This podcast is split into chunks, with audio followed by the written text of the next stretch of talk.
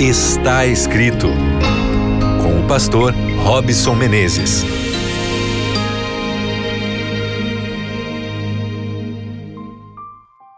Mais uma vez a gente está junto aqui na Rádio Novo Tempo, no seu programa Está Escrito. Que prazer imenso poder receber você para juntos irmos à palavra de Deus e tirarmos aqui conselhos, sabedoria para nossa vida. Obrigado aí pelo carinho da sua audiência, você que acompanha no sinal aberto aí da rádio. Vou aproveitar aqui e mandar um abraço bem grande para os queridos amigos, os ouvintes aí da cidade de Belém. Alguns dias atrás, aí, algumas semanas atrás, estivemos juntos na caravana Novo Tempo. Um abraço aí para vocês e para os demais aí, Curitiba, Florianópolis e tantas cidades que têm o sinal aberto, como Salvador, é, Porto Alegre, Vitória e as demais frequências que nós temos em sinal aberto nas outras cidades aí. Que a paz de Deus esteja na sua vida. Eu desejo isso para você. Um abraço também para você que acompanha aí o nosso podcast no Deezer, no Spotify. Tamo junto, hein? Vá compartilhando para que a mensagem se expanda e alcance mais e mais pessoas. Nós estamos aqui falando no programa Está Escrito sobre emoções e hoje eu queria falar sobre o interesse.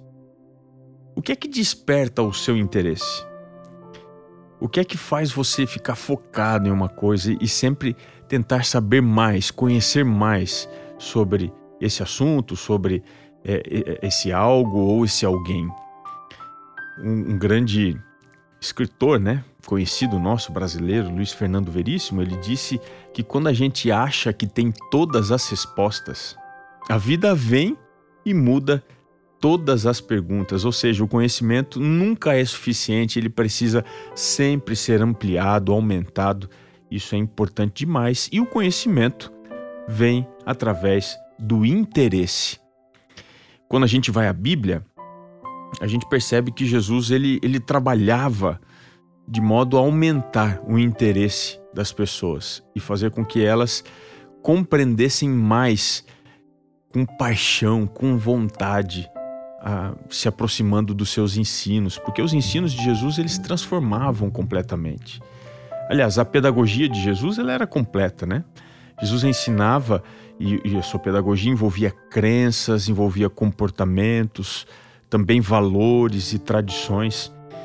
A ênfase do ensino de Jesus não estava só em, em reproduzir ou é, doutrinar pela massificação, mas ele individualmente criava oportunidades para que as pessoas tivessem uma mudança de mentalidade. Naquela época, né, nos dias de Jesus, as pessoas eram ensinadas a pensar como a religião daqueles dias e os rituais que eles tinham eh, levavam as pessoas a pensar. Então, Jesus, quando chegou, por onde ele andava, ele despertava assim a admiração e interesse. As pessoas queriam saber mais, tinham sede de ouvir as suas palavras. E por que que ele era tão eficiente nisso? Porque ele era 100% daquilo que ele ensinava. Aquilo que ele falava era aquilo que ele era. E assim, a sua autoridade ficava muito clara e as pessoas queriam descobrir mais.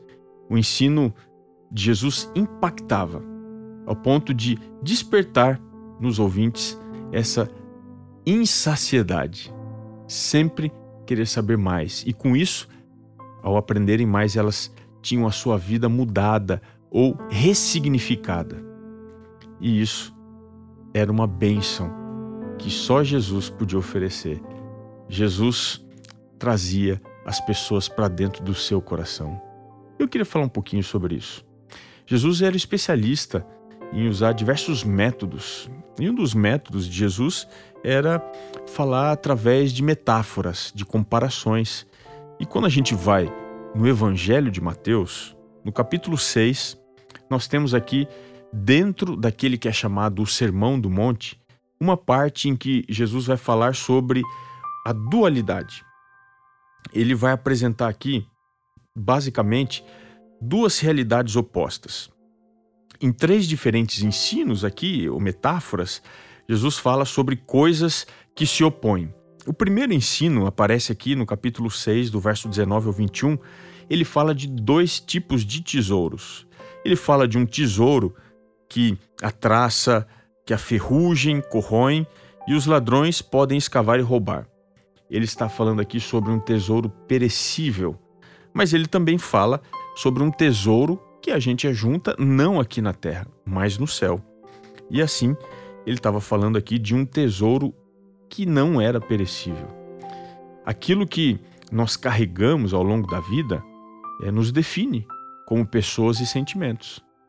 Bom, se a gente vai atrás daquilo que é transitório, aquilo que tem data de validade, que é superficial, que é artificial, que é transitório, eu vou me transformar numa pessoa assim, com data de inspiração, de interesse, de validade, de, de tudo. E é por isso que Jesus disse aqui no verso 21: Onde está o teu tesouro, aí também está o teu coração. Então veja, o tesouro que eu procuro me faz ser quem eu sou. Porque a primeira lição, o meu interesse, ele é simbólico, ele aponta muito mais, ele aponta para mim. O que eu quero aponta para aquilo que eu sou. Eu me transformo em imagem e a semelhança dos meus interesses e desejos. Essa é a primeira lição aqui sobre os tesouros. Mas tem uma segunda. Ele fala aqui sobre a luz e as trevas. Ele dá aqui o exemplo dos nossos olhos como sendo a entrada da alma.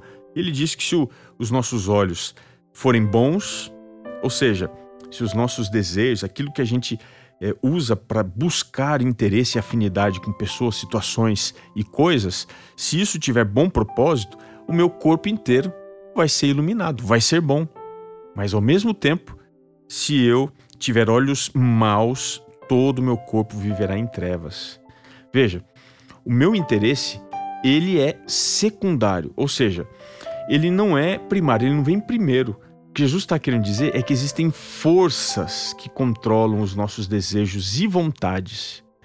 Então, o meu desejo ele é o que ele é porque eu estou permitindo que alguma força produza em mim interesse e faz com que eu corra atrás de coisas boas ou más. E aí vem uma pergunta, né, para você e para mim. Como é o meu interesse? Meu interesse é bom? Ele vem da luz ou ele é mau? Ele vem das trevas? Não se esqueça que você vai contaminar sua vida inteirinha baseado naquilo que você permite ser a fonte do seu interesse, que você molde o seu interesse. E o terceiro exemplo que Jesus dá é sobre os senhores. Ele diz assim: ninguém pode servir a dois senhores, porque há de aborrecer-se de um ou amar ao outro. E no final aqui dessa história, ele termina dizendo: olha, nós não podemos servir a Deus e às riquezas. Olha que interessante. O nosso interesse é sempre condicionado, ele não é isento, ele não é livre nós nos tornamos escravos das nossas vontades e desejos. Se eu sirvo as riquezas, eu me torno escravo daquilo que é transitório, daquilo que é efêmero, que não é completo. Agora, se eu decido servir a Deus, eu vou buscar aquilo que é sublime, aquilo que é eterno, aquilo que tem valor.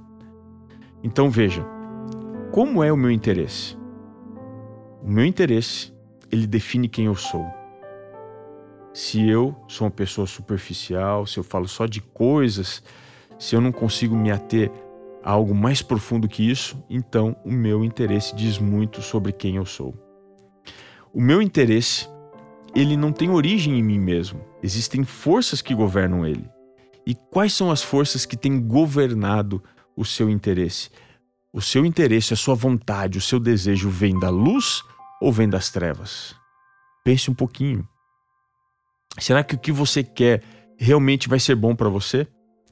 E a terceira coisa, não se esqueça que nós não somos isentos.